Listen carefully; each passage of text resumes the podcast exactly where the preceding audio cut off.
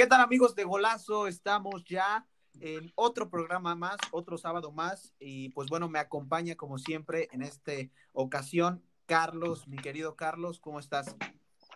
Muy bien, Jorge, eh, ¿cómo estás tú antes que nada?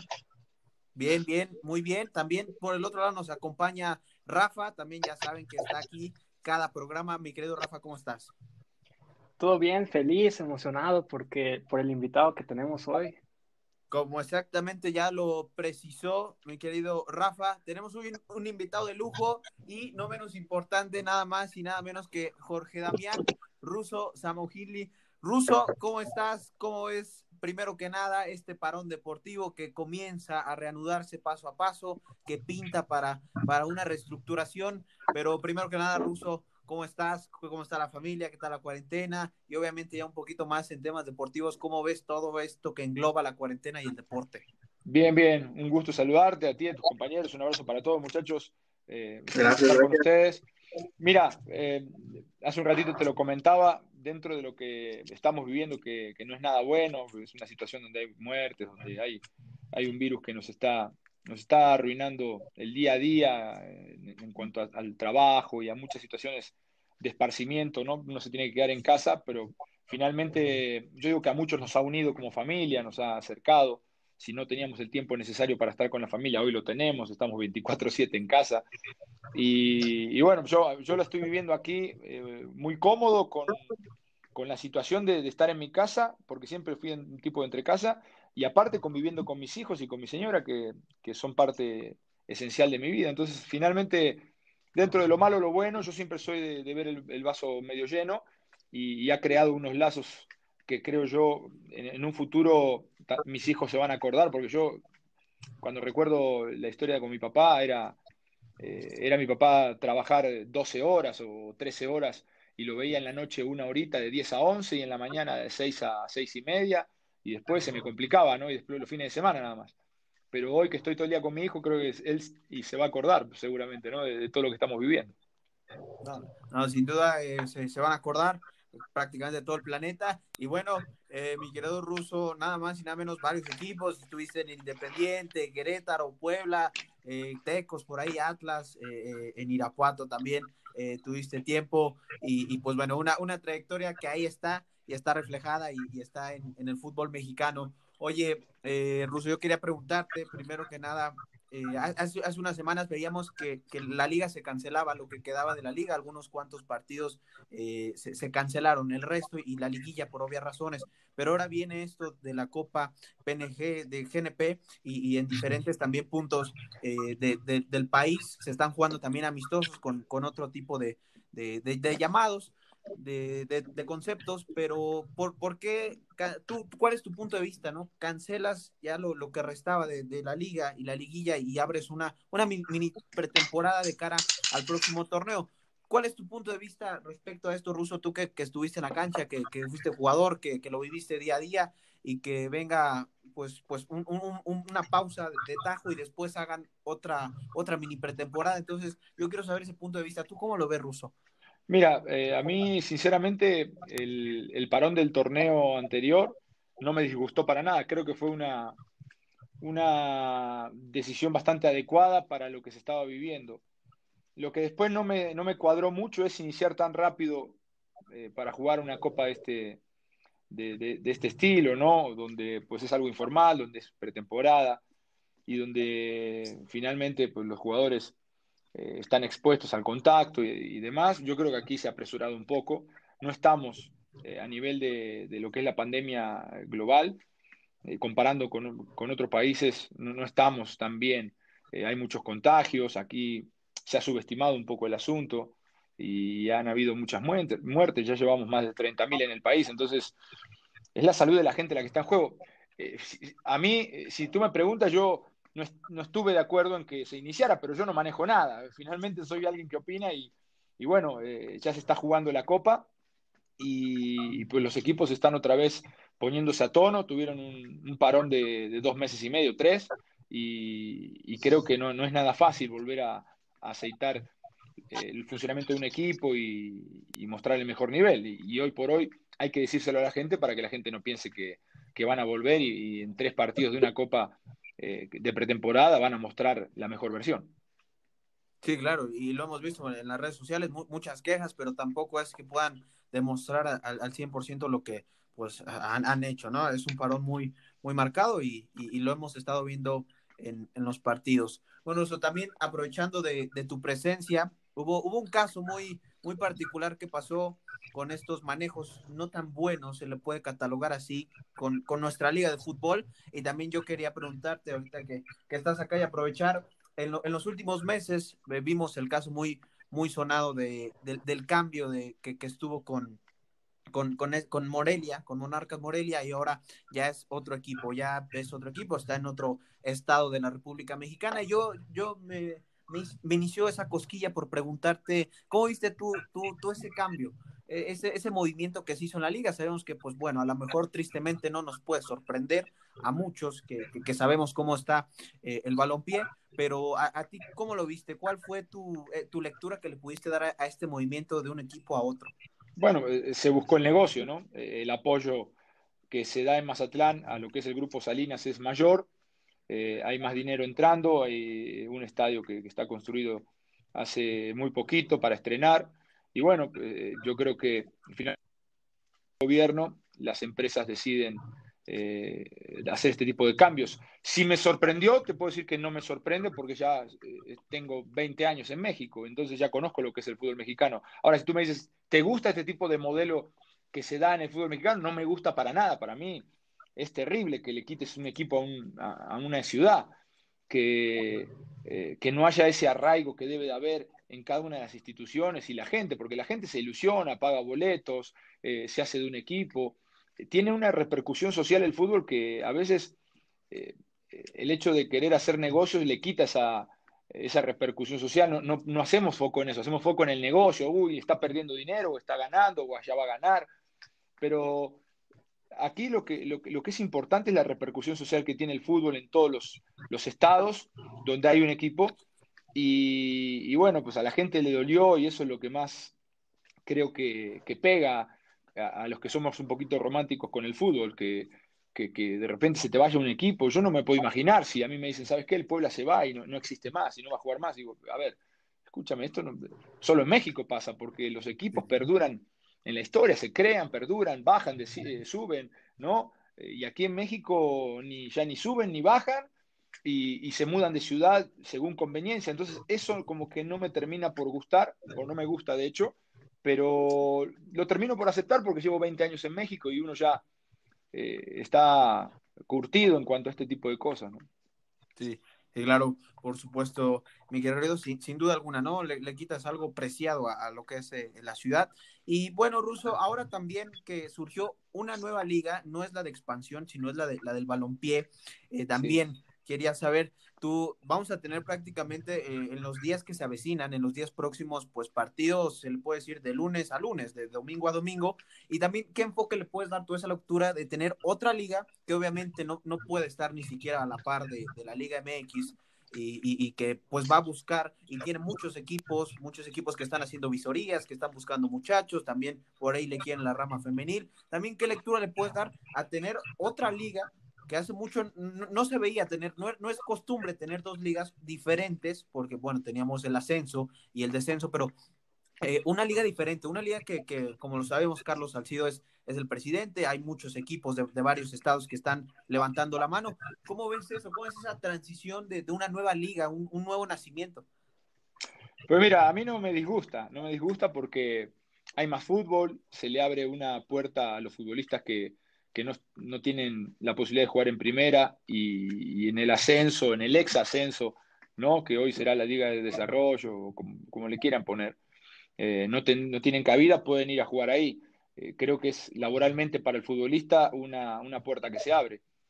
Eh, si uno espera que tenga el nivel de la Liga MX, está equivocado. También hay que decirle a la gente que tendrán que construir de a poco una liga competitiva. Eso no se da de la noche a la mañana, porque vas a empezar tal vez con futbolistas que, que no estén hoy por hoy en la mira de la Liga MX, entonces van a ser futbolistas tal vez de un segundo o tercer orden. Eh, pero finalmente cuando echen a andar esto, vamos a ver el verdadero nivel y cómo los equipos van buscando contrataciones en el extranjero para fortalecer la liga. y, hacerla crecer en el nivel. A mí me parece una buena idea. Eh, yo soy de, los que piensan que en la Liga MX hay grupos económicos muy fuertes y de repente manejan las, diferentes situaciones eh, eh, a, su parecer. Eso hace que haya muchos disidentes también y gente que quiera iniciar otros proyectos y se vale. Aquí lo hicieron, hicieron una liga alterna, paralela, y ojalá que, le vaya bien. Todo lo que sea fútbol, lo que se juegue 11 contra 11, siga las reglas de FIFA, para mí es, hermoso. Y ojalá que, ahí tenga un crecimiento que se pueda eh, apreciar, incluso que se pueda televisar, porque han, han, dado el sí a la liga del balompié muchas figuras que la rompieron en su momento en México, incluso en selección, Ramosito Morales, Salcido, hay entrenadores conocidos, hay entrenadores nuevos, y creo que eso abre la oportunidad para que muchos se muestren y puedan después dar un, o un salto a la Liga MX, si es que se lo permiten los dueños, ¿no? Eh, hacer este tipo de, situación, de, jugar en, una liga y después jugar en la otra, no sé cómo, cómo vaya a ser. Eh, quiero ver qué va a pasar, pero bueno, hoy como un espectador más, me gusta que haya fútbol y que haya diversidad para poder elegir sin duda alguna va, va a haber fútbol y, de dónde poder escoger. Bien, lo hablaste, Ruso, y ahí lo, comentaste, hiciste énfasis de, de, buscar, ¿no? Y estos chavos que, que, tienen hambre y sueño de, estar en un equipo de primera, y también por ahí este, vamos a ir poco a poco también con, con la historia, con, con, con, tu trayectoria, mi querido Ruso, pero también yo aquí estoy opacando a mis compañeros, pero para nada también tienen sus preguntas, mi querido Carlos, ¿qué preguntas tienes? ¿Cuál fue lo que organizaste? Muy bien, buenas tardes. Antes que nada, querido Ruso, este, pues bien, yo quería recalcar un poquito eh, acerca de Puebla, porque pues todos sabemos que Puebla es un equipo con el cual te identificas mucho y me gustaría saber acerca de tu opinión sobre la, actual posición de Puebla, que muchos catalogan al equipo con jugadores sin, sin, esa identidad que tú tenías cuando eras jugador del equipo poblano. ¿Qué es lo que le falta a Puebla para recuperar esa identidad que que perdió durante mucho tiempo y que hace un año se le intentaba regresar a la afición, que empezaban a, ver buenos resultados con el Puebla. ¿Qué es lo que le falta realmente al Puebla para recuperar esa identidad que tenía hace mucho tiempo? Sí, es, difícil, pero se tiene que establecer un proyecto obviamente con gente de casa, porque, pues, y ahora lo están haciendo, ¿eh? ya pusieron al Búfalo Poblete como, como una cara visible en la estructura eh, de la directiva, ¿no? dedicado ahí al fútbol. Eh, pero bueno, pues anteriormente estaba el Rambo Sosa, de, de, otra extracción, ¿no? Nada que ver con el Puebla. Estaba, o va a seguir estando, eh, gente que está ligada al Necaxa de, hace muchos años. Entonces la gente percibe eso. La gente quiere un equipo de casa, quiere un equipo que, tenga eh, gente que, que haya sentido los colores y que bueno, que vuelva a trabajar. Obviamente que hay que tener la capacidad para estar ahí, no solamente haber vestido la playera del pueblo en algún momento. Por ese tipo de cosas, que tú acerques a figuras o a gente del pasado que está identificada con el club, hace que la gente sienta ese, sentido de pertenencia que hablamos, que tal vez en el fútbol mexicano no hay tanto, pero que se debe de buscar en toda institución. Y, y bueno, finalmente los jugadores yo creo que han hecho algunos de ellos clic con la afición. Y jugadores eh, como, no sé, Arreola, que ya tiene varios años en el equipo, como Viconis, que, también tiene varios años, ya son gente identificada en la gente y, tal vez no te voy a decir ídolos, pero sí gente muy querida por la afición. Entonces, eh, aquí lo importante es rodearse de gente con, que, que, sea identificable con el club y después, bueno, yo digo que las victorias son solución para todo. Y ahí hay que ganar, hay que ganar para que la gente empiece a ir al estadio, para que la gente se sienta partícipe de un proyecto y que sienta que el proyecto es serio. Entonces, eh, esas, sobre esas dos columnas importantes de, acercar gente que haya tenido relación con el club anteriormente y, ganar partidos y, jugar bien, yo creo que eso hace que, que la gente se identifique con el equipo y finalmente que vaya al estadio. Cuando pueda, ¿no? Porque hoy no se puede. Sí, exacto. Todavía falta, falta mucho, pero Puebla sí es un equipo que tiene mucha tradición. El estadio Cuauhtémoc con esta remodelación increíble, hermoso quedó. Eh, no he tenido chance de visitar el estadio de, del Puebla.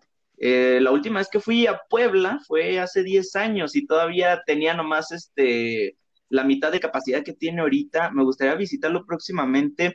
Y bueno, eh, continuando con la siguiente pregunta, Russo, eh, ¿crees que Puebla tenga una buena estructuración para ser un equipo competitivo de élite en la Liga MX en esta siguiente década que estamos actualmente cursando? Yo creo que tiene una estructura ya, eh, en parte apoyada por TV Azteca, que, que da, da, no sé si para ser un equipo de élite, no voy a mentirle a la gente, voy a ser eh, tal vez un poco duro y, demasiado sincero. No puedo decirte que hay, lana para ser un equipo de élite porque para ser un equipo de élite, un equipo de, la década, tienes a Tigres, tienes al América, tienes a, Monterrey, que, meten y meten y meten billete en un barril sin fondo, ¿no? Prácticamente. Pero yo creo que hay una estructura ya eh, diseñada desde hace unos años, eh, que hay algunos futbolistas en fuerzas básicas, porque me ha tocado estar ahí y verlos, que hay buenos futbolistas también en el, plantel, que se puede reforzar eh, escauteando bien, eh, revisando bien lo que es el fútbol sudamericano, se, puede, eh, se pueden hacer dos o tres contrataciones importantes, no en cuanto a lana, sino en cuanto a calidad, pero hay que escarbar, escautear y buscar prácticamente en todos lados, ¿no? Pero ahí sí, ese trabajo tiene que ser muy minucioso para encontrar gente capaz que pueda aportar. Y sí se puede armar un equipo competitivo, un equipo que entra a liguilla, ahora califican 12, entonces yo creo que hay, hay oportunidad, depende mucho de cómo se aprovechen esas oportunidades y, obviamente del cuerpo técnico y jugadores, que son los que finalmente ponen la cara en la cancha cada fin de semana. Así es, exacto. Eh, a mí Puebla, fíjate que es uno de los equipos que más me, ha gustado porque tiene, sí tiene ahí una rivalidad ahí con, con el Veracruz. Nunca me he perdido los, los partidos de entre Puebla y Veracruz. Es un equipo que desde hace mucho tiempo yo lo vengo checando bien porque me ha llamado mucho la atención que tiene jugadores de gran potencial. Hubo un tiempo que Puebla empezaba a ganar partidos consecutivos eh, con jugadores como Acuña, como Chumacero, como Salom. En la defensa estaba el Pato Araujo. En la portería estaba este muchacho que una vez este, hizo perder a las chivas. Este, ah, ¿Cómo se llama? Es, está. Eh, ni me acuerdo, es Villaseñor. ¿El portero argentino o quién o no? Ajá, el portero argentino que le dio la pelota a este Carlitos Fierro, ah, este. Sí, ya, ya, sé quién es. A mí también se me fue la... Sí. Estoy haciendo Viconi, ¿no? No, porque Vilconi se ya después. Era. Previo ah, previo Ajá, sí. Entre, entre Villaseñor y Vilconis, este, pero bueno, este, tenía, ahorita tenía... el nombre, no te preocupes. Sí, ahorita, ahorita. Okay. ahorita, ahorita se, aparece nuevamente, pero sí Puebla, un equipo que empezaba a darle batalla durante el 2017 y 2018, empecé a ver que el pueblo empezaba a levantar un gran nivel y me, me gusta mucho, eh, me gustaría saber mucho tu opinión sobre Chumacero, que es actualmente el líder futbolístico en el Club Puebla. ¿Qué opinión tienes sobre este jugador boliviano eh, que te juega mucho el ataque? Es un jugador que te coordina mucho el, el aspecto ofensivo en el Club Puebla. te, voy a decepcionar. eh, Chumacero, Chumacero creo que es un muy buen futbolista, pero no creo que sea hoy el, el, líder eh, ofensivo, el líder del equipo. Es un muy buen futbolista. Eh, creo que el liderazgo en este equipo está tomado desde la palabra y las acciones en la cancha por Viconis, eh, tal vez un poco desde la central por, por Arriola, y, después yo creo que hay como un, vacío, ¿no? En donde falta tal vez esa figura imponente, importante que, pueda cargarse el equipo al hombro. Antes estaba Cavalini, que hacía goles, estaba el Chavo Alustiza, y hoy creo que el equipo está eh, en un rearmado. Eh, Achumacero es un muy buen muchacho, es un muy buen futbolista, tiene una dinámica que, pocos tienen en el fútbol mexicano. Eh, si, hay algo que tal vez tendría que volver a retomar es pisar el área rival, es poder eh, eh, apuntarse un poquito en, cuanto a los goles, ¿no? Y, bueno, después en la recuperación de la pelota y en, en la dinámica que maneja para jugar, es uno de los futbolistas más adecuados para eso. Pero bueno, en, general yo creo que es, es un equipo que, necesita apuntalarse en dos o tres puestos para poder competir. Ojalá que, se pueda hacer este torneo. Ya han llegado algunos refuerzos y, es importante que se le exprima el, mayor jugo posible a, a todos estos futbolistas. Y Chumacero yo creo que es uno de los futbolistas que también tendrán que eh, retomar su nivel, porque cuando llegó hizo un muy buen campeonato y después creo que fue un poquito a la baja. ¿Osvaldo Centurión era el, arquero? No, no, no, para nada. andamos haciendo labor para buscar cuál, era el, el dicho. Campestrini. Campestrini, Campestrini. Pues bueno, Campestrini, Campestrini, eh, aquel portero yo había dicho un nombre que ni, ni al caso y, el buen ruso nos, nos, corrigió Campestrini del error. Y bueno, vamos con, Rafa. Rafa, también tuviste unas preguntas eh, estructuradas para el querido ruso y aprovechar que está aquí. Adelante, todo tuyo. Bueno, Ruso, eh, yo tenía una pregunta porque al inicio con Jorge mencionabas que ahora pues eres una persona que, que opinas, te has vuelto un analista y me gustaría saber si hay algunas cosas que percibes ahora como analista, que, percibes por afuera y que antes como jugador no lo hacías. Y si, si es así, eh, ¿cuáles son? ¿Hablando eh, eh, específicamente de la cancha o qué? Sí, sí, sí, cosas que percibes del fútbol por afuera ahora que ya no estás en la, en, la, en la, cancha. Sí, sí, sí, sin duda, sin duda, sin duda. Se abrió el panorama. como futbolista eh, y mira que yo no era un tipo tan cerrado, pero como futbolista igualmente estás en un mundo en donde solamente te, te, dedicas a entrenar, a prepararte y, siempre con la mira puesta en el próximo partido. de repente pasan muchas cosas y, no está dentro de tu radar de, análisis, de, no sé, de, observación y, se te pasa, ¿no? Eh, como futbolista sí es diferente, es, es, es como estar demasiado cercano a algo y ya cuando te tiras hacia atrás ves claramente el panorama y ves la, película completa. A mí me pasó igual.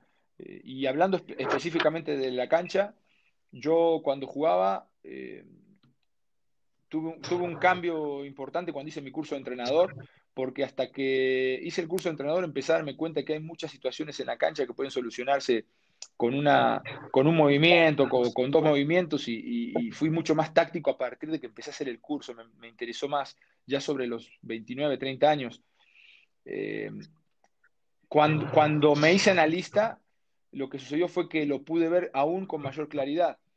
Y, y yo hoy de repente miro hacia atrás a mi formación y no es que eh, le quiera echar la pedrada a nadie, ¿no? Pero mi formación fue, fue muy, muy, muy rústica, ¿no? Y por eso, por eso fui así yo de jugador. Pero fue muy rústica, muy, muy básica. O sea, yo hoy veo a los chavos trabajando perfiles, trabajando eh, controles orientados. Y yo en mi época, ¿qué era eso? O sea, en mi época, nunca en mi vida un entrenador me dijo, haz un control orientado.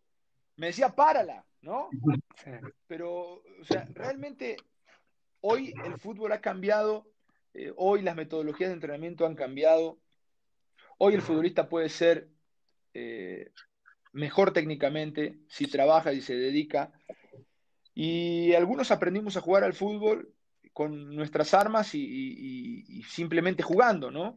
Y ya cuando creces y llegas a un nivel profesional te empiezas a dar cuenta de que hay muchas situaciones todavía que, tienes que aprender. Eh, o, las aprendes viendo a otros.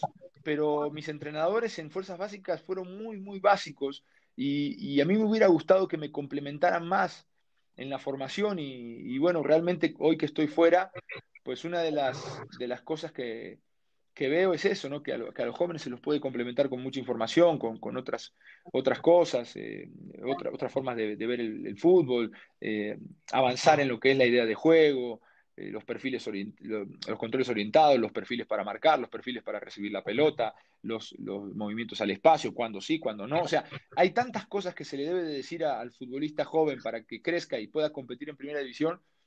Y a mí no me la dijeron que, bueno, pues hoy que estoy fuera, como que veo y, hay mucha área de oportunidad. Eh, pero sí se ve totalmente diferente, ¿no? Cuando estás adentro y cuando estás afuera, es, no te digo que eh, lo opuesto, pero sí, es, mucha diferencia. Oye, yo, yo rápido, Rafa, antes de, la otra pregunta, quería hacer un paréntesis. Ruso, entonces, regresemos un poquito a lo que dices de, de, rústico, de, muy básico. Creo que de ahí nace algo, una tendencia en las redes sociales que si no siguen al señor Ruso Samogil deben seguirlo, no sé qué están haciendo. El rusismo que se comparte día tras día es algo mágico. Creo que ahí tú que eres el fundador del rusismo ruso, creo que lo compartes muy bien porque creo que tuviste eso, ¿no? Esos fueron tus inicios, vaya, tus esbozos. Pues sí, es, el rusismo empezó eh, como una forma de, expresar lo que, a mí, me, lo que a mí me gusta, lo que me pasa, lo que siento, y, que pues, mucha gente se identifica, ¿no? Eh, hoy estamos en un, en un mundo muy políticamente correcto, donde pegas una patada y, ay, le pegó, marrano, cochino, eh, expulse árbitro. A ver, patadas hay en todos lados. Cuando juegas, le pegan a un compañero tuyo y en la próxima que agarras a ese futbolista contra la banda, lo levantas con pelota y todo.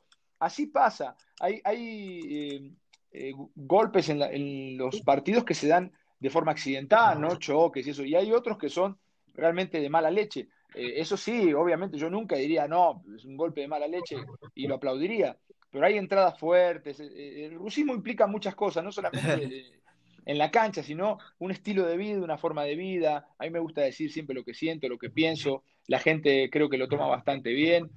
Y, bueno, pues eh, hemos creado un monstruo que, poco, a poco, poco a poco sigue teniendo cada vez más adeptos.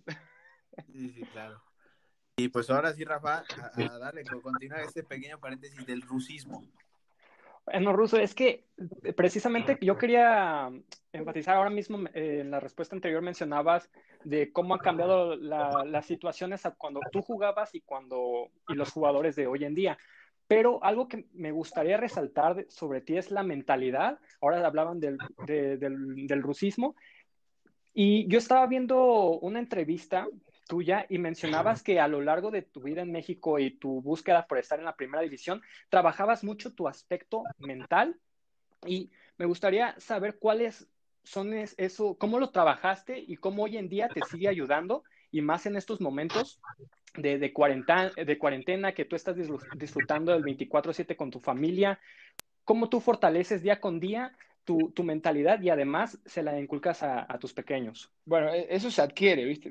No, no, es, no es fácil, es trabajable, se adquiere, eh, no nace siendo fuerte, porque yo, yo te puedo decir que de niño era muy llorón, después te puedo decir que a los 16, 17 años tuve oportunidad de, integrar ahí un primer equipo y, me, dio, me dio frío, me dio frío, te puedo decir que jugué un par de partidos donde decía, caray, eh, no, no podía eh, competir, ¿no? Después crecí eh, y me fui haciendo fuerte con el tiempo, fui trabajando mucho el aspecto mental, porque al principio te digo, me ponía un poco nervioso y, yo decía, ¿por qué, no? ¿Por qué, ¿Por qué, esto me pasa cuando yo me siento confiado en mis condiciones y mi fortaleza física y en muchas cosas que, que puedo hacer bien?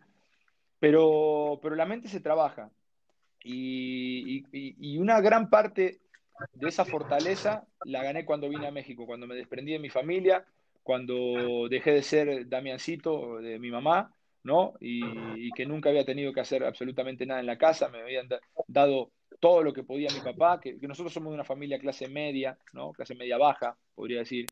Nunca me faltó nada, nunca me sobraba, pero no, me faltó nada, no tuve que salir a trabajar nunca, tuve posibilidad para ir a escuelas públicas y bueno, pues y, y después a, a entrenar, a entrenar y, pagarme los pasajes para ir a entrenamientos y después ir en la tarde al gimnasio. Y bueno, mi papá siempre y mi mamá siempre me soportaron eh, mi carrera eh, y me acompañaron, ¿no? Pero bueno, cuando me desprendí de mi familia, dejé de ser Damiancito y, y pasé a ser el ruso, pasé a ser eh, un tipo que tuvo que adaptarse a lo que estaba viviendo, que vivió momentos muy difíciles, que cualquier otra persona tal vez hubiera regresado a su país y yo estaba solo aquí en México, estaba con 200 dólares que se me terminaron en la primera semana, me quedé sin un peso, eh, sin, amigos, sin gente que me pudiera echar la mano, eh, hubo un momento donde no tenía ni siquiera dónde dormir y, bueno, siempre, siempre fue apareciendo algo que, me, que me salvó de una u otra situación y, y, eso me fue fortaleciendo, ¿no? Entonces cuando hoy, si hoy me dices, eh, vete a un país a, forjar una nueva carrera, hacer algo, hoy no tengo ningún problema porque sé que lo puedo hacer. En aquel momento me costó tomar la decisión de venir a México. Yo tuve una opción para ir a, cuando estaba en selección juvenil sub-17, estaba entrenando con, la preselección que, viajaba a Egipto, por ahí del año 97, y, y me llegó una posibilidad para ir a España, a, la B, a un equipo B, eh, y, hacer esa transición, ¿no? Estar en el equipo B y si andaba bien, pues después iba a ir a, la primera división. Pero a mí no me dio buena espina irme allá. eh, sentí que no estaba preparado. Eh, te puedo decir que me dio cosas separarme de mi familia. Y tenía 17 años y era un buen prospecto. Cuando llegó mi posibilidad a los, a los 21 de venirme a México, no lo dudé. Tenía miedo, pero no lo dudé. Y cuando aquí me pasó todo eso, menos miedo me quedó, ¿no? Porque todo lo superé, todo lo pasé y, nació, nació un, tipo duro, un tipo diferente. Eh, creció en mí una personalidad que se fortaleció y, lo que hoy llamamos rusismo, ¿no? que, es eh, crecer en el día a día, que es buscar la oportunidad, que es prepararse, que es no declinar, no, no bajar la cabeza, que es ir al frente, todo eso involucra el rusismo, eso es lo que quiero transmitirle a la gente. ¿Y cómo lo trabajo? Mira, cuando yo llegué a México eh, estaba absolutamente solo y, cuando después de, un mes y medio estar aquí, de pasar algunas cosas, de no tener equipo y de, bueno, tantas dificultades que se me vinieron en un mes y medio, conseguir una segunda división, yo vine a ganar 50 mil dólares a León y terminé ganando 5 mil pesos en Querétaro. Entonces, esa fue la diferencia, imagínate. Entonces, lloré varias noches, pero hubo un momento donde dije, acá se corta todo y empieza la lucha por, por lo que quiero, ¿no? Y me, me, puse frases, frases que a mí me identificaban en, en todo mi cuarto, eh, las leía todos los días, trataba de, de siempre creer que el trabajo me podía llevar al éxito, trabajé muchísimo, me esforcé muchísimo, no bajaba la cabeza, siempre estaba tratando de, de, conseguir las metas cercanas y las lejanas, bueno, me enfocaba en leer esos papelitos, que esas frases que me ponía ahí y me motivaba, me automotivaba y decía que, tenía que alcanzar y, llegar a lo, que, a lo que soñaba, que era jugar en primera división. Y finalmente, bueno, con el tiempo me di cuenta que, parte de todo esto eh, lo utilizan los, los, coaches, ¿no? los, los psicólogos deportivos para, para poder eh, motivar a los futuristas. Yo en aquel momento estaba verde, no sabía, pero bueno, yo lo hice eh, como yo pensé que me podía dar resultados. Te digo que me motivaba día a día con frases, me, me, tapicé la habitación de puras frases que escribí yo en un papel y, eso fue en el 2001. Y mis compañeros en aquel momento se reían, ¿no? Porque yo me levantaba y las leía todas y decía, hoy la voy a romper y salía con, con ganas de comerme el mundo. Y, después al final de la semana me daba cuenta que estaba en una segunda división, que, que ganaba poquito, que, que, no veía a mi familia, bueno, tantas cosas, pero eh, apretaba los dientes, volvía a leer todo eso y decía, no, tengo que luchar por mi sueño. Y finalmente fue lo que pasó, que, después de cinco años eh, se, dio la oportunidad de jugar en el ascenso y, después de, seis, de, esos, de, esos, seis años en México, eh, pisé primera división y fue un sueño. Sí, Ruso, y es que me, parece increíble la mentalidad que tienes y mucha gente pues la necesita y tú eres un claro ejemplo de, que trabajando día con día se pueden conseguir grandes cosas. Entonces, eh, ya ahora decías un poquito de las cosas, de las dificultades que tenías para llegar a tu, a, tu deseo, a tu sueño, que era jugar en la primera división, que finalmente lo consigues. Me gustaría que, para la gente que no conoce tu historia, lo, pudieras contar aquí para que pues, la gente se, se, inspire. Bueno, si los aburro me interrumpen, ¿eh? No hay problema. No, no, no, no. Mira, no, aquí nos vas a motivar, por favor. en, el 2001 eh, tenía, bueno, yo en el, en, el, año 97, como les dije, estuve integrando selección juvenil y era un jugador de, un, gran prospecto del Club Atlético Independiente, junto con Gabriel Milito, que después fue jugador del Barcelona. Estábamos en esa selección juvenil y bueno, éramos, éramos los que en el club eh, teníamos más ventaja sobre el resto en cuanto a, condiciones, se supone, ¿no? Porque la selección juvenil es un escaparate y bueno. Eh, me suben a primera división, tuve algunas lesiones, me operan de la rodilla, me pasaron algunas cosas eh, desde los 17 a los 20 años. Y finalmente, después de un par de recuperaciones fallidas, de, no estar bien futbolística y físicamente, pues me dice, ¿sabes qué? A los 21 años ya se te fue el tren, aquí no te puedes quedar. y, salió la posibilidad de venir a México. Eh, esa posibilidad se, dio eh, en el Club León, había una posibilidad en Club León, me mandan los pasajes, firmo contrato con un representante que me vendió, ¿no? me vendió eh, todo el oro del mundo, que, iba, iba, a llegar a León, que, iba un gran, que había un gran contrato y la fregada, bueno, dije que sí y, dije, vengo al fútbol mexicano a conocer, a, a competir y después volveré al fútbol argentino, porque mi idea era jugar en el fútbol argentino. Entonces vine a México, hice pretemporada con León y en la primera semana que estoy ahí me dice Luis Islas, que era el portero, me dice que no me voy a quedar. Entonces, eh, y me dice, no te vas a quedar porque ya están contratados los cinco extranjeros. En el draft se contrató el último extranjero, que era el cantante Fabio Moreno, del América. Entonces simplemente estábamos esperando que llegara. Yo estaba en la pretemporada con León, o sea, sí había un contacto de mi representante con la gente de León, pero cuando llegó Fabio Moreno, a mí me dieron aire. Entonces solamente me tenían como un respaldo y, finalmente eh, salí, no me pagaron lo que me iban a pagar, no firmé nada de contrato y el, señor que me trajo me, hizo, me dijo, regresa a Argentina porque aquí ya no hay nada. Entonces yo lo quería matar porque eh, yo me salí de Argentina con problemas con Independiente porque salí libre, ¿no? Participó un directivo ahí que me dio mi, carta y, la luché, la luché, la luché y me dieron la carta para hacer negocio. Bueno, eh, uno siempre está como que en el medio, ¿no? Pero finalmente salí libre, no tenía club en Argentina, eh, o, no tenía club, tenía opciones, pero las dejé las opciones para venir a México. Entonces cuando llamé para, para retomar esas opciones me mandaron a la, no, a la miércoles, ¿no? Dijeron, hey, tú estabas aquí y, te fuiste a México. Ahora quieres regresar, me dicen, no, entonces no, ya, ya, no se puede. No, pues un entrenador con el cual había tenido contacto me mandó la fregada y entonces me quedé en México. Entonces dije, a ver, ¿qué hago aquí? Tengo que buscar la posibilidad de, jugar. Ya habían cerrado registros de primera división, quedaba el ascenso, eh, la primera A en aquel momento y la segunda división. Eh, había posibilidades en, en la primera A, pero bueno, se fueron cayendo poco a poco. Y mientras tanto yo vivía aquí en México, no tenía un peso, no sabía qué hacer, pero tenía que mantenerme entrenando, tenía que mantenerme comiendo, tenía que mantenerme ejercitándome y, mientras más me ejercitaba, más hambre me daba. Y mientras más hambre me daba, menos tenía para pagar la comida. Entonces era un problema, pero finalmente, bueno, apareció una opción en segunda división. Eh, me esta parte la quiero contar porque eh, a mí me eh, fue complicado. Me dijeron, en, segunda división hay una opción, en Querétaro, me dijeron, en Halcones de Querétaro, que era una filial de América.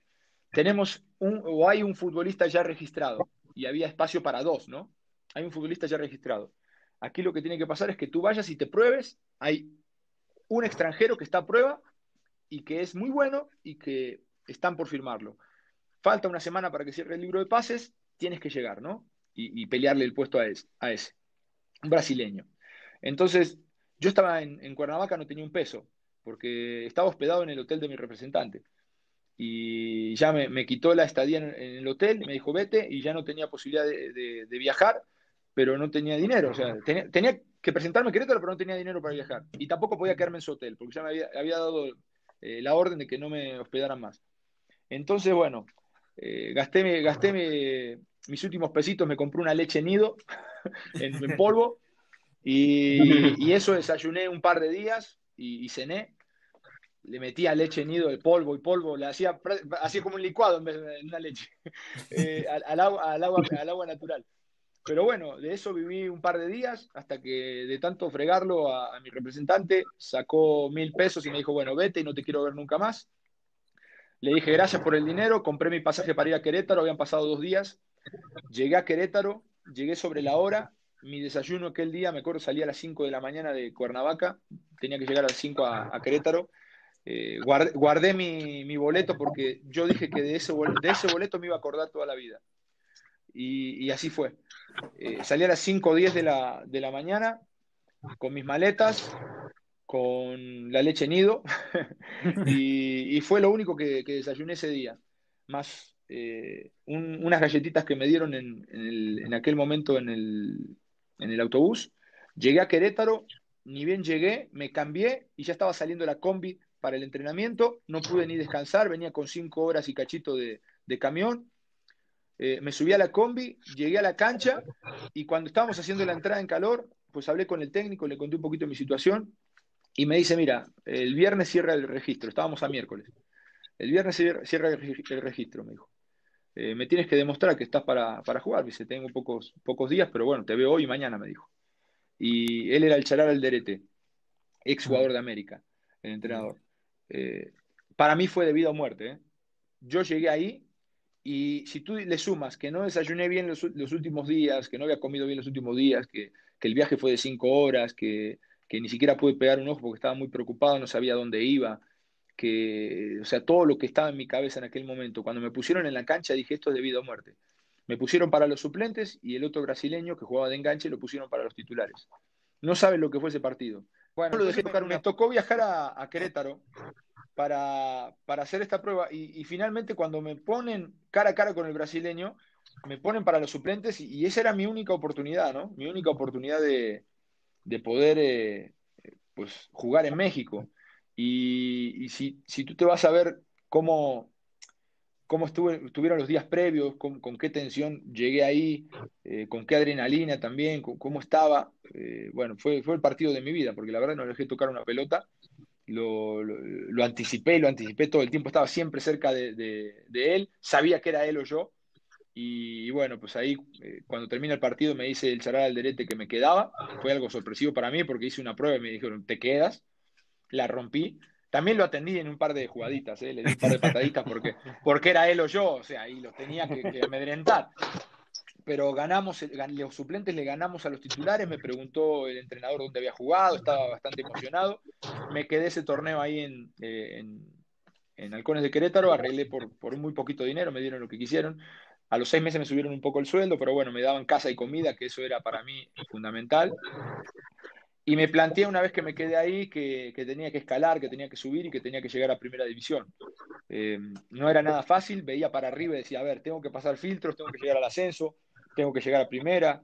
Pero bueno, yo veía al América como, como la escalera, porque eh, en ese momento el grupo Televisa tenía eh, Halcones de Querétaro, tenía San Luis en el ascenso, tenía Necaxa en primera división y América en primera división. Tenía cuatro equipos. Entonces yo dije, a ver, no es descabellado que vaya San Luis yo, que ande bien y que después de un saltito a la América, en alguna copa, en alguna cosa que, se tenga que jugar, ¿no? Esa era mi, escalera, ¿no? Pero bueno, todos los días me levantaba, leía mis, frases, me automotivaba, entrenaba como bestia y, finalmente pude, pude superar ese momento. Me dijeron que en San Luis había una posibilidad. De hecho, hice pretemporada con San Luis, pero San Luis ascendió Televisa metió lana para contratar extranjeros de, nombre y yo me quedé sin jugar. Eh, bueno, en primera. Fui a, segunda otro año más y después me quedé sin jugar. Redujeron los extranjeros, quitaron los extranjeros de segunda y me quedé tres años sin jugar. Empecé a trabajar, hice muchas cosas, pero siempre con, la idea de llegar a primera división. Eh, jugué mucho tiempo en el llano, jugué en Cuautla, jugaba en, en todo Morelos, en Miacatlán, también en Tepeaca, en Puebla, en, en la Ciudad de México, en Querétaro jugaba al fútbol rápido, o sea, jugué todas las modalidades de fútbol. Y en Salamanca, Irapuato, fui una vez a jugar a, Mexicali y fui a un pueblo por allá, por, entre la frontera de Jalisco y Michoacán, que daba miedo, caray, de llegar allá solo. Pero, pero bueno, eh, todo eso era enfocado a llegar a primera, no era por el dinero, o sea, obviamente que, que, me pagaban y a mí me servía para mantenerme, pero no era exclusivamente por el dinero. Yo jugaba en el llano porque era la forma en cómo yo podía acercarme a la primera división porque me daba ritmo de juego, porque me dejaba entrenar entre semana, tenía mi planificación de entrenamientos, tenía mi, planificación de alimentos y, bueno, iba manejando los días de regenerativo, los días de gimnasio, los días de velocidad. Entrenaba como un profesional, eh, jugaba muchos partidos, eran parte de mi entrenamiento y, me iba dosificando. Y bueno, para llegar a las pruebas de la mejor forma, llegué, eh, hice varias pruebas en diciembre y en junio hacía pruebas, hacía dos o tres pruebas por, por cada diciembre y por cada junio. Y me cepillaron muchísimos equipos, muchos, muchas cachetadas, muchos no, muchas negativas, pero, pero nunca bajé la guardia, siempre fui eh, al frente, intenté, intenté. Y la gran satisfacción fue después que Puebla me dijo que sí. Y después de, esa, de, ese, de ese sí de Chelis y de seis años de estar en México, salimos campeón y eso era como una señal, ¿no? Era una señal. Yo siempre decía seis meses en el ascenso para probarme, para ver, para calarme, para ver qué tal ando en el nivel, si estoy o no estoy para jugar. Quería probarme, aunque sea seis meses, y le pedía eso a Dios. Eh, y cuando se dio, y vinieron esos seis meses, menos de seis meses, porque fueron creo que cuatro meses y medio, cinco de torneo, llegamos a la final, ganamos el campeonato contra Salamanca y dije, esto es una señal, carajo. Esto es una señal. No puede esto haber sido eh, una casualidad, no, puede, no. esto es una señal eh, de, que, de que me lo merezco, de que estoy, de que puedo, de que, de que tengo que hacerlo, de que tengo que seguir así. Y bueno, me, fortaleció toda la creencia de que trabajando y, buscando la oportunidad y preparándote en algún momento va a llegar. Eh, finalmente ascendimos y bueno, después ya la historia ya la saben. Ruso, eh, yo tengo este, acá una, una pregunta. Eh, como, pues sí, jugaste aquí en Guadalajara en dos equipos, Atlas y Tecos, y pues es la ciudad donde actualmente nos encontramos Rafa y yo. Este, ¿qué te pareció vivir en la Perla Tapatía? ¿Qué te pareció la afición del Atlas? ¿Qué te pareció la afición del Tecos? ¿Qué te pareció también la ciudad? No, la ciudad hermosa, hermosa. Eh, de hecho, yo quería o planeaba vivir allá, quería vivir ahí el resto de mi vida. Y bueno, pues eh, después van surgiendo cosas en el camino que, vas tomando decisiones y te vas desviando un poco del objetivo original. Pero Guadalajara es una ciudad hermosa. La gente, las aficiones muy diferente, muy diferente lo de Tecos a, lo de Atlas. Tecos más fresón, acá más universitario, ¿no? Eh, tal vez menos gente, menos gente, eh, apasionada, sí, pero menos, menos afición. Y bueno, pues ahí jugué cuatro años. Después, cuando llegué a Atlas, sí fue un cambio rotundo, una afición muy pasional, una afición muy metida con el equipo, de mucha presión, de, o sea, de, de, muchos años de sufrimiento y se percibía al momento en que te tenían que reclamar o te tenían que decir algo como futbolista o en la cancha, como cuando están ahí los aficionados, tú estás dentro del campo y de repente volteas y la gente se percibe esa desesperación y esa ansiedad por tener un título, por tener alegrías.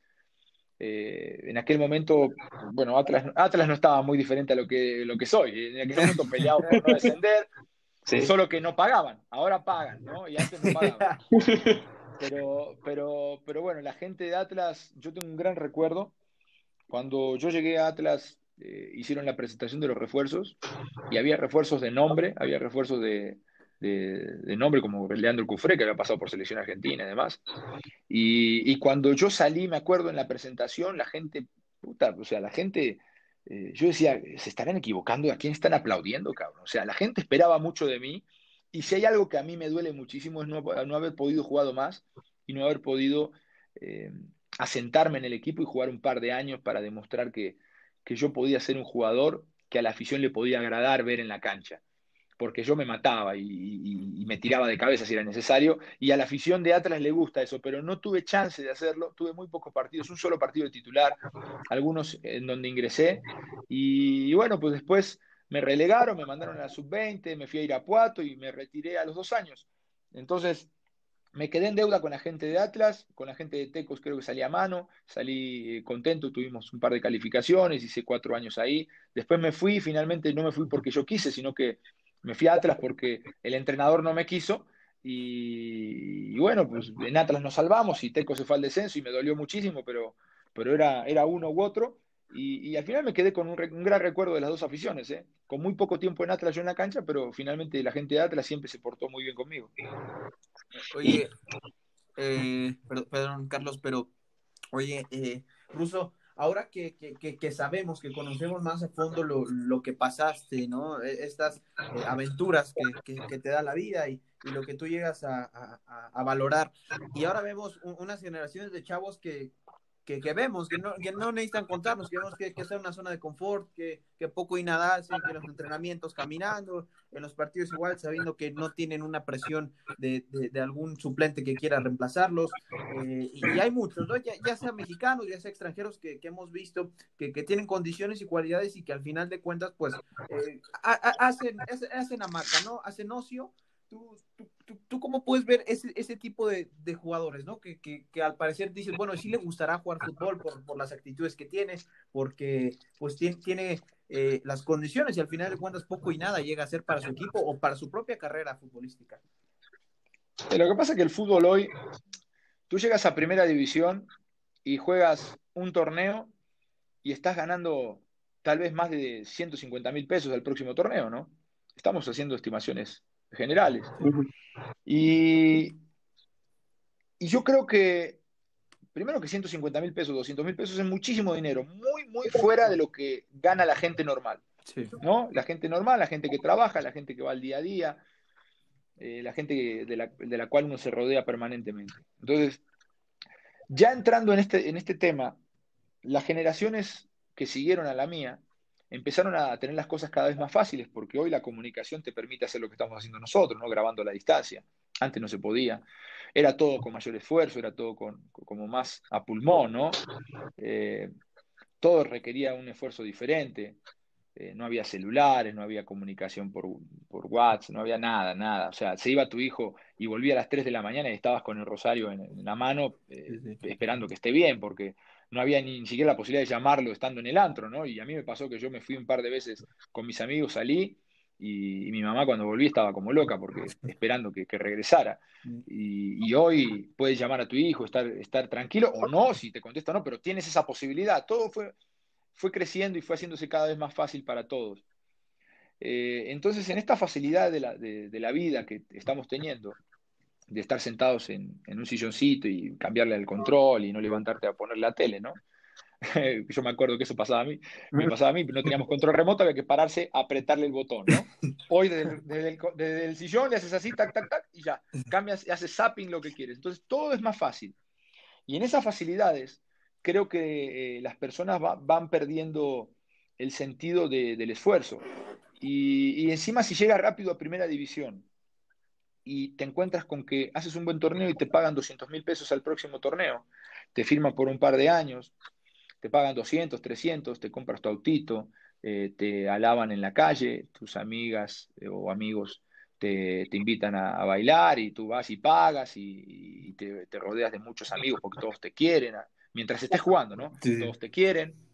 Eh, yo creo que empiezas a, entrar en esa burbuja sin darte cuenta de lo que es el fútbol y que finalmente te termina llevando por un camino que no es el adecuado porque todo te resulta fácil y cuando tienes que hacer un esfuerzo, pues ya te molesta, te enoja, eh, todo, todo te llegó fácil.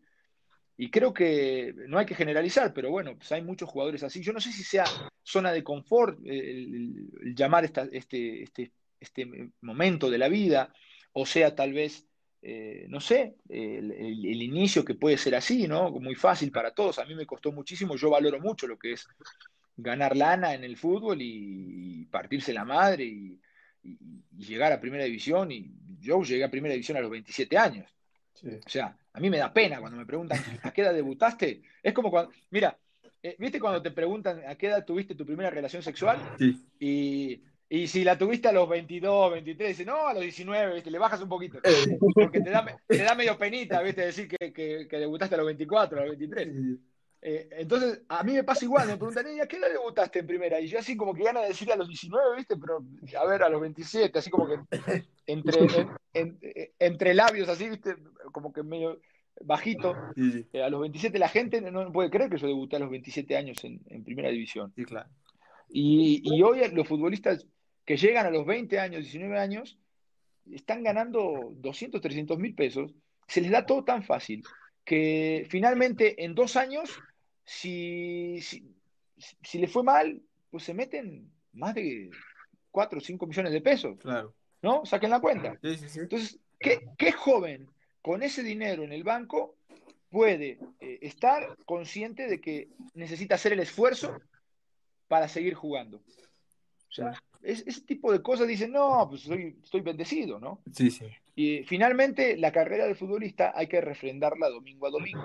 Y lo que puede pasar es que ganaste lana, te la gastaste, eh, tienes una lesión, eh, viene otro, te gana el puesto, tu equipo trajo a un refuerzo y, tu puesto ya no está eh, fijo, no, es seguro, te recuperas de la lesión, te meten una patada en el traste y te mandan al ascenso, te mandan a la liga de desarrollo, lo que sea, y tu carrera se acabó.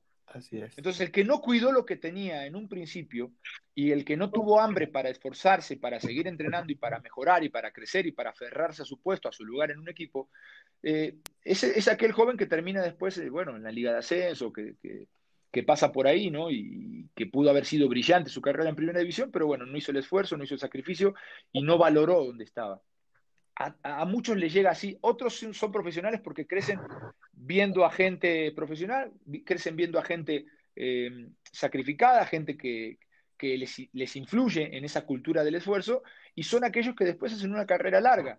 ¿no? No, no, no quiero generalizar, pero suele ser así, suele ser así.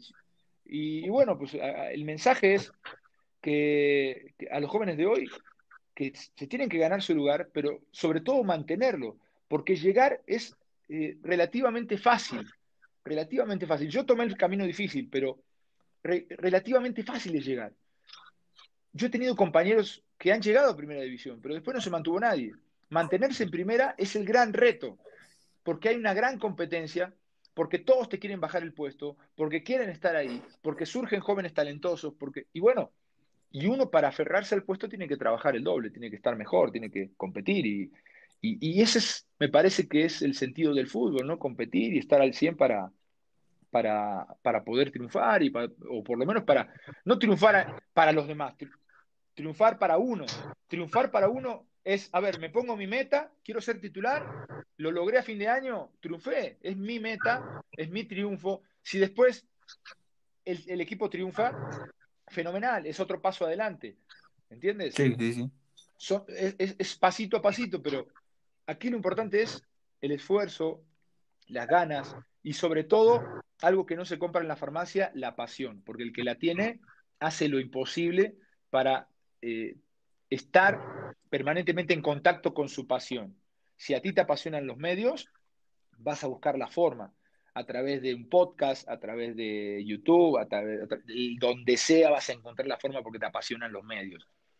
Al que le apasiona el fútbol, si verdaderamente le apasiona, se parte la madre en una cascarita y quiere ganar en una cascarita, se parte la madre en el entrenamiento, se parte la madre jugando con su hijo, así es.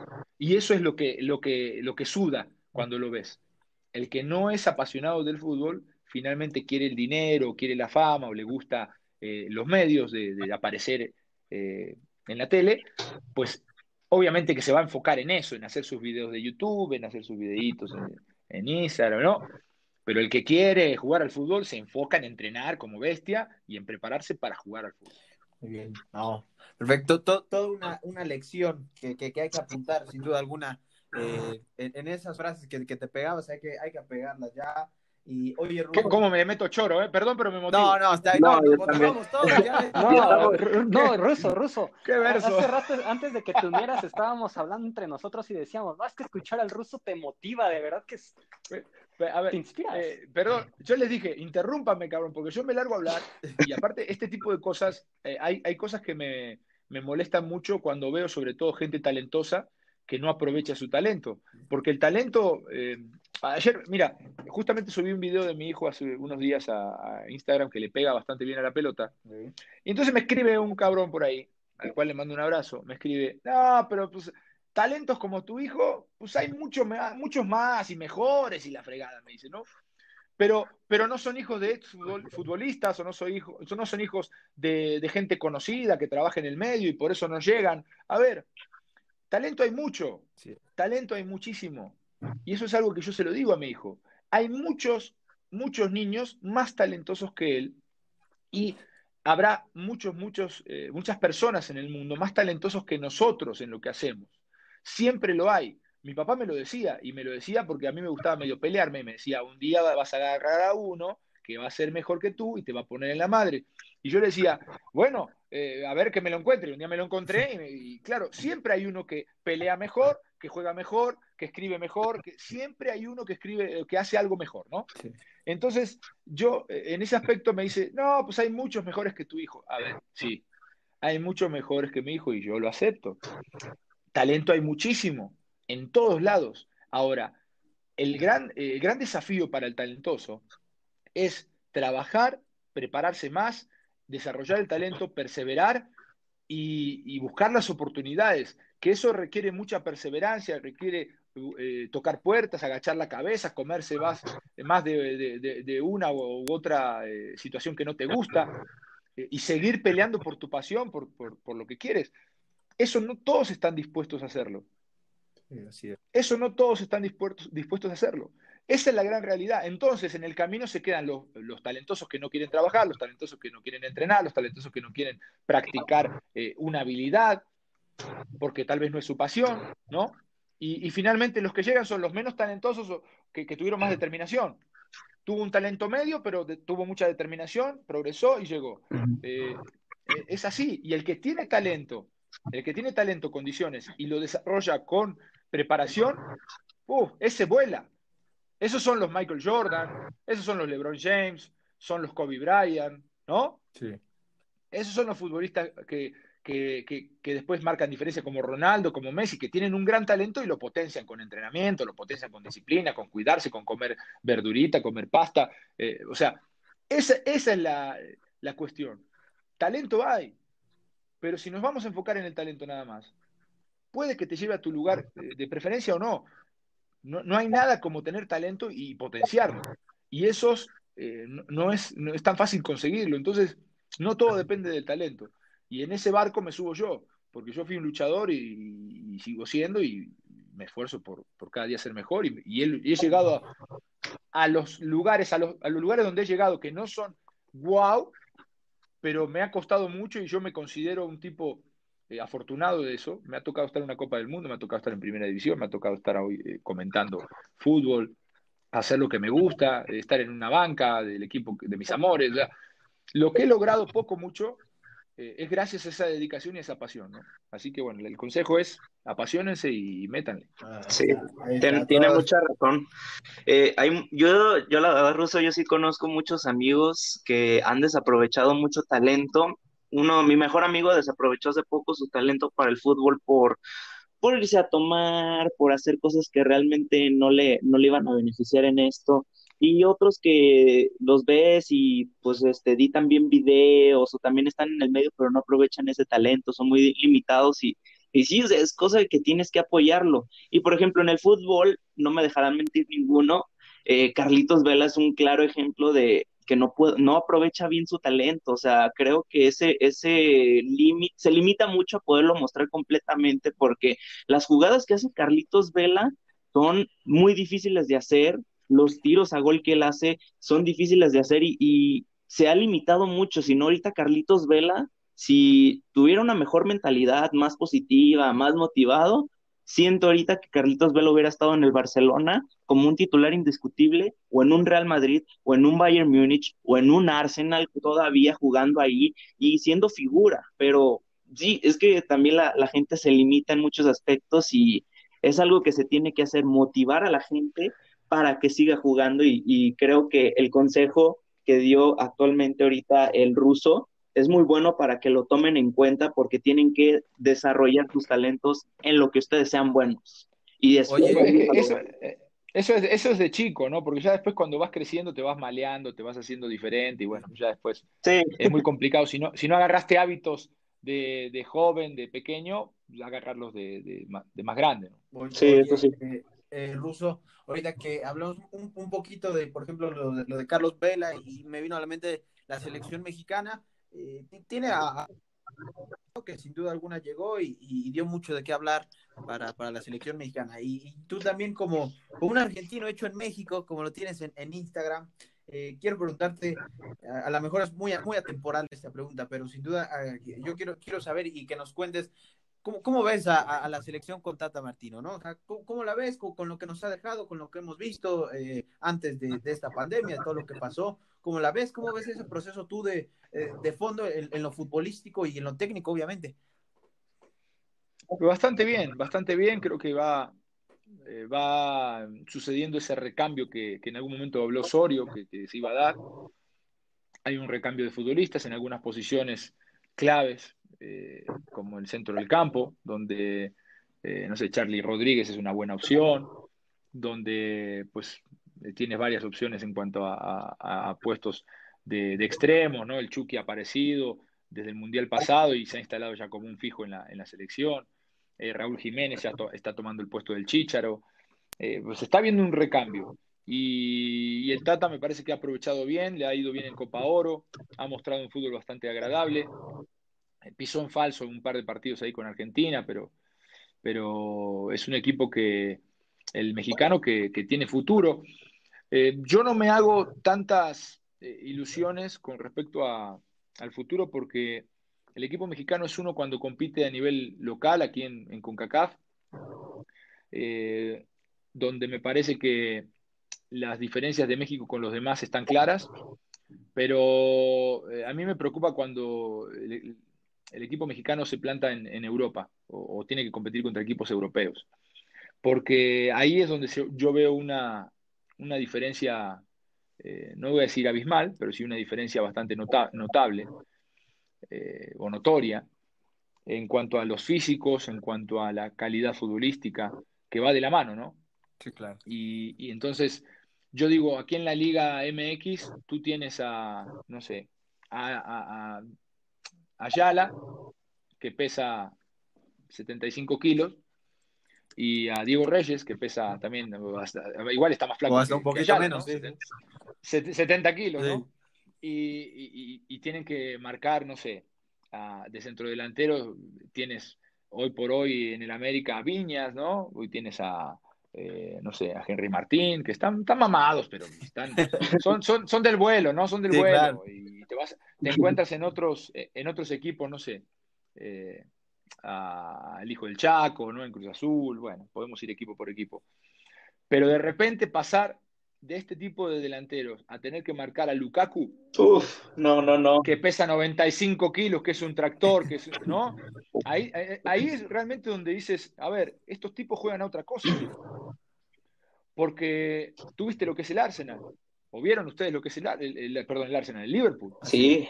Con la, con la velocidad que juegan, con la dinámica, la pasada de los laterales es tremenda, o sea, son tractores. Entonces, tú dices, tengo que competir contra estos tipos, tengo que marcar a Harry Kane, tengo que marcar a un Lukaku, tengo, a, ver, ¿estoy preparado para eso? esas son las, las, interrogantes, ¿estamos preparados para eso? Y ahí yo creo que el fútbol mexicano cuando juega aquí domina porque técnicamente somos buenos, porque tenemos jugadores eh, que, pues tienen una formación diferente ¿no? a los de Centroamérica. Y físicamente estamos al parejo, pero cuando vamos allá ¿no? y nos encontramos con este tipo de delanteros, con futbolistas fuera de serie, con tipos que juegan a otra cosa, ¿no? parece que no juegan al fútbol, ¿no? Marcelo, los controles de Marcelo son una, cosa tremenda. Entonces, eh, tú ves los centrales de Brasil y vienen todos 1,88, 1,90. Y, bueno, pues aquí un 82, ¿viste? Son los centrales, son diferentes. Eh, la estructura física es diferente a lo que voy. Y en esa competencia físico-técnica, porque también eh, en Europa han ganado técnica a lo largo de los años. Los alemanes han crecido técnicamente muchísimo, los españoles muchísimo, y así nos vamos país por país. Ya no son los típicos que metían cuerpo y nada más. Hoy son tipos técnicamente muy adecuados y físicamente imponen. Entonces, cuando tienes que encontrarte con ese tipo de selecciones es donde te empiezan a, reventar, donde, donde da, el paso falso en México. Entonces, yo creo que el proceso va a ser extraordinario hasta que se pise Europa o, se juegue el Mundial. Y ahí nos vamos a dar cuenta la verdadera eh, calidad y el verdadero nivel de este equipo, ya sea contra equipos sudamericanos, brasileños y argentinos que están un escalón arriba de, de, las demás selecciones de Sudamérica. Y, bueno, pues los europeos que siguen siendo potencia. Es, es tremendo lo que han evolucionado, es tremendo lo que han crecido y, cómo hoy tienen un fútbol, un híbrido entre el fútbol físico que jugaban hace 20 años y, la técnica sudamericana, ¿no? Es un híbrido que, le ha dado muchos resultados. Ah, sí. Mucha diferencia física, la verdad. Y pues México lo platicábamos este, hace unos podcasts, de hecho, eh, Jorge decía el comentario de que pues sí, o sea, los mexicanos, nuestro promedio de altura es de 1,65 a 1,85, o sea, no es muy alto y Jorge mencionaba que en Alemania era, el promedio mínimo era de 1,75 a 1,94, 1,95, ¿me equivoco, señor Jorge? Ah, sí, Sí, ¿no? Y, por ejemplo, el, más chico allá es un 85, ¿no? Y ya es muy enano para los alemanes, para, para los europeos, ¿no? Que, sin duda alguna es, es, algo bastante eh, anormal. Pero, pero, el, alemán, el europeo, 1,90 está... Pero eso, ese, ese no es el, el mayor problema. La estatura, bueno, el tema es aquí, ok, con la estatura que tenemos, con, nuestras armas, con nuestros argumentos, tenemos que ir a pelear. Eso está claro, ¿no? Sí, ¿cómo, nos ¿cómo nos preparamos nosotros en la Liga Mexicana? Nuestros mexicanos, ¿cómo se preparan para ir a pelear la guerra ya al Mundial? Porque tú los ves, se sacan la camisa algunos jugadores y, se les ve la pancita. Y tú los ves intercambiar camisas a los futbolistas europeos, se sacan la camisa y mamita, están más rayados Que un tigre. Que cuaderno de primaria. No, no, así es, es increíble. Es increíble cómo están demarcados, de mamados. O sea, y dices, a ver, tengo que ir a pelear, no solamente técnicamente ir a competir, sino tengo que competir físicamente y encima tengo que competir contra tipos que genéticamente tienen una ventaja tal vez, ¿no? Entonces, si aquí no nos preparamos a morir individualmente, estoy hablando de los futbolistas, tomando conciencia de que tal vez nos dé, si no nos preparamos a full, nos da para jugar en la Liga Mexicana, porque la Liga Mexicana tiene un nivel y tiene ciertas condiciones. Pero cuando vamos a competir al Mundial o a un torneo internacional, nos damos cuenta de que eh, fuera de lo que es con CACAF, eh, el fútbol mexicano le cuesta. No, no, no, no pega esos zarpazos que da aquí en CONCACAF. Entonces sí hay que tomar conciencia que nuestra preparación día a día es para competir aquí.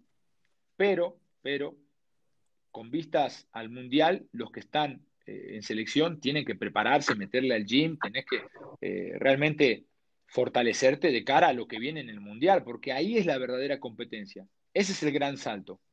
Y creo que ahí sí nos, estamos quedando cortos. Oye, y, también ha venido a menos también lo, lo que ha hecho ese roce extinto eh, que ya no tienen los jugadores, o bueno, la Liga MX con la Copa Libertadores, con, con, los equipos sudamericanos. Creo que eso también ha sido un factor, ¿no? Que vemos ese, ese rompimiento en, entre eh, la Liga MX y se le puede decir que, la Conmebol, la Conmebol y la Libertadores, que, que ya no están, ¿no? Y ahora compites con, con, la MLS, que al final de cuentas no podemos negar su crecimiento eh, en, en, algunos aspectos, pero yo creo que nunca va, a ser lo mismo de estar a tope con, con un River Plate, con, con un Independiente, con un Boca Juniors, con un ah, Atlético de Medellín, que después eh, con Colo Colo o estar dentro de, tu zona, ¿no? Entonces creo que eso también ha, llegado a menguar, ¿no? A hacer menos eh, ese roce que teníamos eh, internacionalmente e intercontinentalmente con, con, los americanos, ¿no? Que al final puede llegar a ser una pizca de, de torneos mundiales, ¿no? A nivel selección. Sí, porque te acomodas, te acomodas al fútbol mexicano ¿no? Te acomodas al fútbol de CONCACAF, donde vas a jugar contra un equipo salvadoreño y, también están, están del vuelo, eh, técnicamente no son tan buenos y bueno, te compiten un poquito corriendo en la resistencia, pero el futbolista mexicano o el futbolista que milita en el fútbol mexicano lo saca con, calidad. Y yo creo que el tener competencias como esa, como la Copa América o mismo la Libertadores, hace darte cuenta que estás o no estás al nivel que se está jugando eh, internacionalmente o al, mejor nivel internacional. Equipos, como tú lo dijiste, como Boca, River, eh, equipos como Gremio, como, no sé, San Pablo, los que sean, los que quieran nombrar, son equipos que tienen figuras que muchos de ellos o van a ir a Europa o ya fueron a Europa. Y cuando te encuentras con ese tipo de jugadores, te mides y ahí te das cuenta si estás o no estás para, para militar uno o dos escaloncitos más arriba, ¿no? Para competir.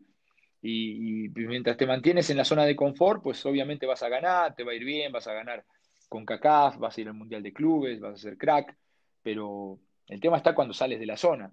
Y, lo siente el, futbolista mexicano, lo siente sin ninguna duda cuando juega el Mundial. Así es, así es. Sí, exacto, exacto. Se ve mucho la diferencia competitiva por ejemplo, los brasileños son muy técnicos, los argentinos muy velocistas, muy matones. Eh, es un juego muy físico, si no me equivoco. Los chilenos, un juego muy colectivo. Y los mexicanos, mmm, juego lento, muy, muy toqueteo, pero no, creo que el mexicano todavía no está apto para poder competir de un buen nivel en, una Copa Internacional. Eh, fíjate, el fútbol, el fútbol mexicano no es lento, el fútbol mexicano lo que es es eh, al fútbol mexicano le gusta la tenencia de la pelota. Al futbolista mexicano y, generalmente al entrenador que, practica el fútbol en este país le gusta mucho el toque de pelota, la amplitud. Y eso hace que los partidos sean algo lentos, pero no el, futbolista como tal, sino que el juego, ¿eh? que se tarde en llegar a la portería rival, no, hay tanto vértigo como en, Inglaterra, ¿no? que eh, tres, cuatro toques y vámonos, están tirando un centro. Aquí es toco, voy, vaya al otro lado, manejo la pelota, salgo jugando. O es un fútbol que, es agradable para, observar, pero que a, nivel de competencia de Europa, pues le cuesta. Y mucho tiene que ver esa parte. Pero digo, mientras sigamos en la burbuja del, del confort, cuando salgamos a competir contra gente que está preparada de otra forma, que está, está compitiendo en otras, eh, en otras ligas y que pues, obviamente tienen la, eh, la virtud de la genética, que, eso también es importante, pues no, vamos a poder competir si no nos preparamos para competir con lo mejor. Y para competir con lo mejor hay que competir en Libertadores, en Copa América. Y, eso te va a dar un, eso te va a dar un parámetro para llegar, exactamente, para llegar al Mundial y, poder competir ahí también de la buena, de la mejor manera, ¿no? De la, de la misma forma. Sí, porque lo, lo, vemos este, muy seguido, por ejemplo, en CONCACAF actualmente no hay ningún campeón del Mundial de Clubes y en CONMEBOL ya hay algunos campeones del Mundial de Clubes. Necesitamos también dentro de, pues sí, tener un, un nivel más competitivo ad hoc para que también se vea esto reflejado en mundialitos, se podría decir. Eh, mi, mi, mi, querido Ruso, eh, ya para, para empezar a, para comenzar la, finalización de este buen programa, sin duda alguna, quiero hacerte una pregunta que, fuera de datos, de, números, de cifras, de cuentas, eh, creo que es, la pregunta que, todos queremos saber, ¿no? Que todos queremos responder con, exactitud, ya sea futbolista, periodistas.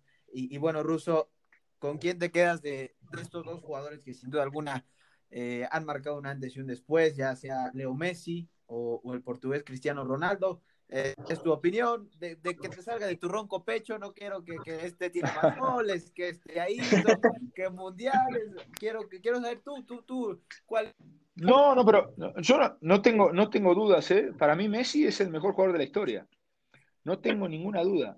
Eh, tiene el tipo 700 goles, tiene una cantidad de, de, de tiros libres eh, acertados impresionantes. Estaban en teoría sacando cifras con Cristiano. Cristiano tiene jugando al fútbol tres o cuatro años más que Messi, porque sí. Cristiano tiene, tiene un poquito más de edad.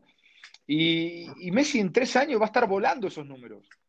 O sea, realmente es eh, un ejemplo de constancia, de calidad, obviamente, porque es un fuera de serie Messi, pero también de constancia, de perseverancia y de cuidados personales, porque mantenerse en ese nivel tantos años, eh, habiendo modificado obviamente su forma de jugar, porque si antes nos acordamos lo que, lo que era Messi, agarraba la pelota, se gambeteaba cinco y hacía un gol. Sí. Eh, hoy, hoy Messi no gambetea cinco, hoy se gambetea dos y hace un gol, y agarra la pelota y mete un pase de gol. Es, es el futbolista eh, que en Europa ha dado más asistencias, es el futbolista que ha hecho más goles, o sea, tiene todos los récords Messi habidos y por haber. Y realmente no creo que en el corto plazo haya un futbolista que los pueda romper. Ahí viene Mbappé, que la gran prueba de Mbappé va a ser o crecer en el, PSG, en el Paris Saint Germain, crecer y hacerse importante ahí y ser figura ahí, o dar un salto a uno de los equipos más importantes del mundo, ¿no? Como Real Madrid, Barcelona, Bayern Múnich. Eh, pero, pero tiene que, mantenerse así más de 10 años, que es lo que viene haciendo Messi y Cristiano, que son dos fieras. Si me tienes que, o si tengo que elegir uno, yo te elijo a Messi, porque Cristiano es una máquina del gol, eh, pero Messi es mucho más completo. Te patea tiro libre, te, eh, te asiste, hace goles, dribla. Eh, caray, es un tipo muy, muy, muy completo. Así que bueno, en esa disyuntiva no me gustaría elegir porque son dos, dos cracks, dos tipos que están entre los mejores jugadores de la historia. En un, en un top, top 10 entra seguro Cristiano. O, y más arriba, ¿eh? un top 5 te lo pondría tal vez. Sí, sí. Eh, y Messi yo creo que es el mejor futbolista que ha existido. Pues, pues ahí está, certeras las, las palabras de, de, de, Russo. Y bueno, Russo, hoy, eh, hoy viernes que se graba el podcast, mañana sábado que ya nos estará escuchando el público, eh, yo, yo, quiero, yo quiero que te comprometas a algo eh, en el tema europeo, en el tema del fútbol europeo, eh, ya están, ya están los, los, los, los, repartidos, los equipos para sí. la siguiente eh, fase de eliminación en la UEFA Champions League. Incluso es un candidato, un pollo, un equipo que tú veas después de este parón que sin duda alguna va a tener que ver, sí. eh, que vamos a ver. Tengo, te, tengo candidato, tengo el City, el City de Guardiola. Sí. Eh, tengo a ese candidato y tengo otro candidato, el, el tapado, el Atalanta. Oh. Entonces, si me, me preguntas oh. a mí, yo me voy con el, el, City de Guardiola o con el Atalanta. Con Papu Gómez. Sí, sí, sí, anda bien el papá. Sí, es un, es un maestro del balón. Y, y, he, y he leído, eh, por ejemplo, he leído yo a muchos en, en estas horas que, que salieron los, ya los equipos, los, los, grupos cómo van a estar acomodados, ya asegurando que, que, el Real Madrid le va a dar la vuelta al City y que, y que esto y que el otro. Digo, con lo que nos quedamos en el partido de ida, eh, perdónenme a, a, los que le van al Madrid, eh, eh, pero exhibió, o sea, no fue un marcador a lo mejor que, que, que abultado, ¿no? Eh, muy, muy, muy asombroso, pero en lo futbolístico el City sobrepasó al Real Madrid. Y vamos a ver cómo. Para, para mí sí. Para, vamos a ver cómo cómo, cómo se queda en el partido de vuelta, que sin duda alguna va a ser una, una espectacularidad regresar a la Champions League en el próximo mes. Pues bueno, eh, vamos a finalizar este podcast, este programa. Mi querido Carlos, tus conclusiones. No, pues antes que nada agradecer al ruso, a nuestro primer invitado en este podcast Golazo, un podcast que iniciamos hace siete semanas. Eh, muchas gracias, ruso, por darte tu tiempo de ser entrevistado por nosotros. Eh, realmente lo apreciamos mucho. Es un placer que haya sido eh, nuestro primer invitado en este proyecto que llevamos aproximadamente ya más de un año que estructuramos el señor Jorge y su servidor.